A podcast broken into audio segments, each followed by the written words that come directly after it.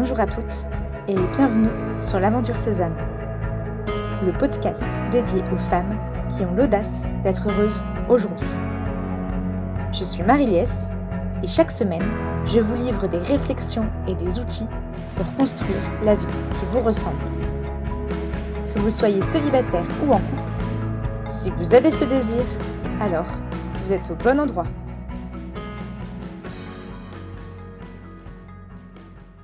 Une fois par mois, je vous raconte l'histoire de couple d'une femme qui a dépassé ses peurs. Je vous partage ce qu'elle a vécu, la manière dont elle a dépassé ses blocages et la façon dont elle vit les choses aujourd'hui. L'histoire de cette semaine est celle de Margot, qui vous partage comment le temps a été son allié dans son histoire d'amour. Je m'appelle Margot, j'ai 33 ans. J'ai enchaîné plusieurs petites histoires dans ma vie sans jamais me poser et sans jamais construire réellement quelque chose. J'ai eu des histoires passionnelles, des histoires d'un soir, des histoires sans attachement, mais rien de plus. Pourtant, j'avais le désir de vivre une vraie et belle histoire, tout en me demandant si c'était accessible pour moi. En dernière année d'université, j'ai rencontré Julien. Nous avons tout de suite eu un lien particulier. C'était une sorte de connexion, une attirance mutuelle, mais ça s'arrêtait là. Un peu comme quelque chose de chimique. Malgré ce lien, nous avions chacun nos freins. Julien voulait profiter à fond de cette période de sa vie. Il ne voulait se mettre aucune barrière. Donc, il était loin de vouloir s'engager dans une histoire. Et de mon côté, il m'était impossible de me projeter avec lui. Nous étions trop différents un autre milieu, des passions opposées et un rythme de vie clairement contraire. Sans nous le dire, et malgré cette attraction, nous ne sommes pas allés plus loin. Nous avons juste profité du moment présent. Pendant les années qui ont suivi, nous nous sommes croisés, en nous apercevant à de rares occasions, mais en ressentant systématiquement de mon côté cette forte attirance. Un jour, grâce à mon boulot, je déménage en Italie. Une nouvelle vie, une nouvelle ville, de nouvelles expériences, bref, de nouveaux horizons. Sans trop comprendre et sans y apporter d'intérêt, je reçois régulièrement des SMS de Julien. Messages qui restent sans réponse. Mais lui persiste. Et moi, je ne réponds toujours pas. De passage à Paris pour un week-end, je propose un dîner à mes amis d'études. Julien est de la partie. Nous passions une soirée de retrouvailles à nous remémorer nos différentes virées étudiantes, et là, sans prévenir, Julien réussit à provoquer une discussion en tête-à-tête. Il se lance dans une déclaration enflammée. Je n'en reviens pas. Je suis presque sous le choc. Nous n'avions jamais parlé d'attirance. Nous n'avions jamais mis de mots sur notre relation. Il ne savait pas ce que je pensais, ce que je vivais, mais j'avais devant moi un homme sûr de lui, qui me balance à la figure quelque chose que je n'avais pas vu venir. Le soir, je retrouve mes amis chez qui je loge, et je leur raconte cette déclaration. Je n'en reviens toujours pas. Et je dis à mes amis, mais je ne vais pas sortir avec Julien. Comme un cri, comme un effroi. J'ai très clairement un énorme blocage. Cette situation fait ressortir des blocages que je ne soupçonnais pas. Je croyais être complètement libérée du chemin familial dans lequel j'avais grandi. J'étais persuadée d'être une femme ouverte, qui avait le désir d'aller à la rencontre d'autres milieux.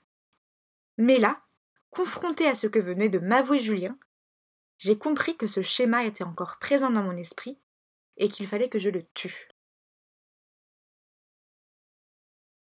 J'ai passé une semaine très difficile à dormir très peu, à faire des insomnies, à ne pas manger, à ne pas savoir ce que je devais faire, à avoir peur, peur de l'inconnu, de plonger, de sauter. Finalement, j'ai décidé d'y aller. J'avais peur, ça oui, mais je savais que si je n'allais pas à la rencontre de cette histoire, je m'en voudrais toute ma vie. Notre relation a débuté à distance donc. Chose pas simple à appréhender. J'avais du mal à me projeter, du mal à être moi-même, du mal à le comprendre.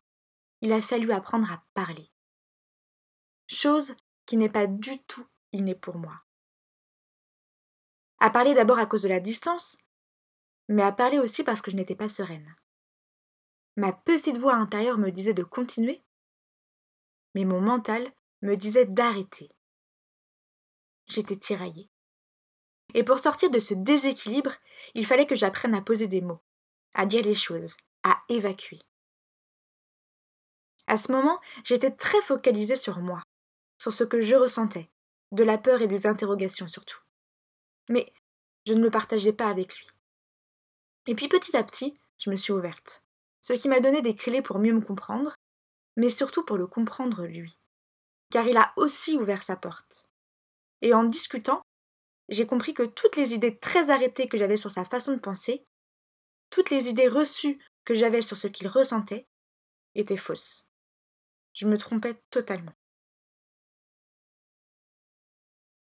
Au bout de quelques mois, nous avons décidé de partir en vacances ensemble, dix jours en Espagne. Avant de partir, j'étais persuadée que c'était la dernière chance, que ces vacances me permettraient de poser un choix. Nous sommes donc partis vivre ce voyage, et pour la première fois de ma vie, j'ai senti que j'étais aimée pour ce que je suis. J'ai goûté à ce bonheur de me voir aimée, moi tout simplement.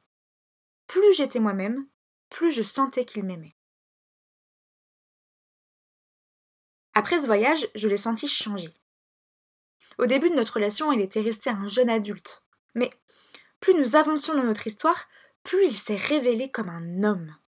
Un homme sûr de lui, un homme prêt à se battre pour notre amour, un homme qui savait ce qu'il voulait. Alors que moi, j'étais beaucoup moins solide, que je ne pouvais rien affirmer, lui portait pour deux nos sentiments et la construction de notre histoire, car il y croyait sincèrement. Notre relation a pris son temps. La distance a d'ailleurs été une chance pour nous, car elle nous a offert ce temps. Et ça a été la clé de beaucoup de choses. Par exemple, je me suis laissé le temps de tomber amoureuse, sans me mettre de pression. Et surtout, sans arrêter notre histoire. Je crois que ça a été clair pour moi au bout d'un an et demi de relation. Un an et demi pour être certaine que j'étais amoureuse de lui. Ça s'est fait petit à petit, et ce n'est pas grave. Car je peux vous assurer qu'aujourd'hui, je suis tellement heureuse et tellement comblée que je suis reconnaissante envers moi de m'être laissé ce temps. Ce temps m'a donné les moyens d'essayer, de communiquer sur mes doutes et d'aller vivre ce que j'avais à vivre. Si j'avais voulu que ça marche tout de suite, je serais passée à côté du meilleur compagnon de vie. Car ce temps a été mon allié. J'ai avancé personnellement sur beaucoup de choses, j'ai appris à communiquer et j'ai compris qui il était lui, lui comme homme, lui et sa manière de fonctionner. Notre relation a mis beaucoup de temps à être ce qu'elle est aujourd'hui, mais j'ai compris, avec le temps, que nos milieux ont beau être différents, nos éducations et nos valeurs sont très similaires. Il m'a fallu beaucoup de temps pour comprendre que la forme, on s'en fout. Aujourd'hui, cela fait un an que nous sommes mariés et je suis très fière de mon amoureux, très fière de notre couple. J'ai un amour et une admiration infinie envers lui. Et lorsque je relis notre histoire, j'ai deux émotions qui me viennent. La fierté de ce que nous avons construit et l'hallucination de voir que mes blocages me paraissaient insurmontables lorsque j'avais la tête dedans. Aussi, à toutes les femmes qui sont célibataires, qui ont le désir d'être en couple et qui ont peur, j'ai envie de vous donner trois conseils. Le premier, c'est de vous laisser le temps de tomber amoureuse. Car ça ne changera rien à la beauté de votre couple. Donc prenez ce temps. Apprenez à vous connaître, à vous reconnaître, à vous aimer, à l'aimer et à vous laisser aimer. Le deuxième, c'est de laisser à votre amoureux le temps de prendre sa place. Il sera maladroit, rougira, ne sera pas parfait, mais il a le droit aussi d'apprendre à être en couple. Et le troisième, c'est de ne pas penser savoir ce que l'autre ressent ou la raison de telle ou telle réaction. Il n'y a que lui qui peut vous dire ce qu'il vit et ce qu'il ressent, donc demandez-lui. Voilà. Donc même si ça fait peur, même si vos blocages vous empêchent d'être vivante, je crois que les affronter est la meilleure solution. Car si je ne l'avais pas fait, je ne pourrais vous dire aujourd'hui que je suis encore plus amoureuse de mon homme que jamais. Pour suivre l'aventure Sésame, rendez-vous sur le site www.aventure-sésame.fr. Si vous aimez ce podcast, n'hésitez pas à en parler autour de vous et à le partager sur les réseaux sociaux. Belle semaine